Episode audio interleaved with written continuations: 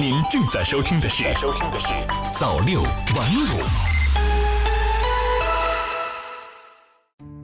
朋友你好，今天是二零二零年二月二十二日，星期六，欢迎收听早间新闻。首先来关注国内方面的消息。中新网二月二十一日电，据中央气象台网站消息，二十一日至二十二日，内蒙古东部、东北地区等地有小到中雪或雨夹雪。未来两天，西藏大部、青海南部、川西高原北部等地多降雪天气，以小到中雪为主，局地大到暴雪。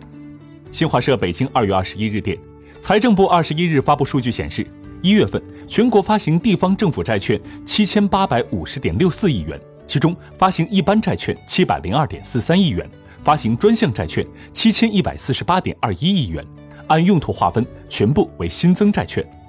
新华社北京二月二十一日电，记者二十一号从财政部了解到，中央财政二十日预拨农业生产和水利救灾资金十四亿元，用于支持各地做好农作物重大病害防控相关工作。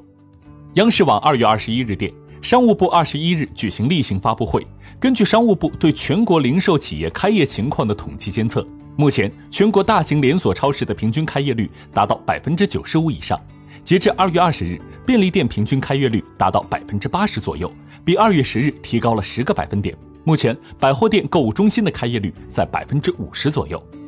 再来关注国际方面的消息，新华社吉隆坡二月二十一日电，亚足联二十一日宣布，二零二零东京奥运会女足亚洲区预选赛附加赛中国队与韩国队的次回合较量及中国队的主场比赛将放在澳大利亚举行。此前，在奥运会预选赛亚洲区 B 组比赛中，中国队在小组赛最后一轮最后时刻被澳大利亚逼平，居小组第二，将与另一个小组头名韩国队争夺一个奥运会参赛名额。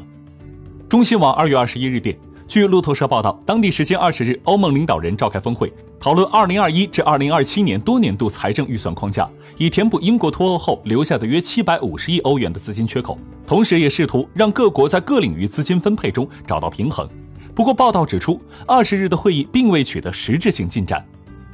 经济日报二月二十一日讯，欧盟日前宣布将部分撤销给予柬埔寨的除武器外全部免税待遇，但第二只靴子落地并未如第一只那样掀起太大波澜，因为 EBA 待遇只是被部分撤销，而非全部。而欧盟这一决定对于检方而言并不突然，柬埔寨相关企业从一年前就开始了自主调整。中新网二月二十一日电。综合外媒报道，当地时间二十日，土耳其国防部表示，土军在叙利亚伊德利卜遭到空袭，造成两人死亡、五人受伤。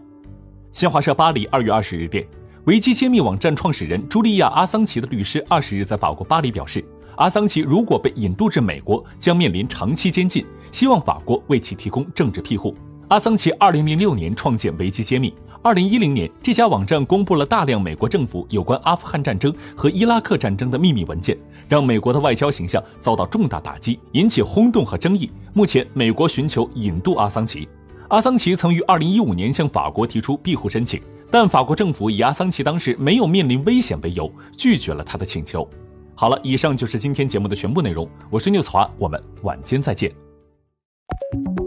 早六晚五，新华媒体创意工厂。诚意出品。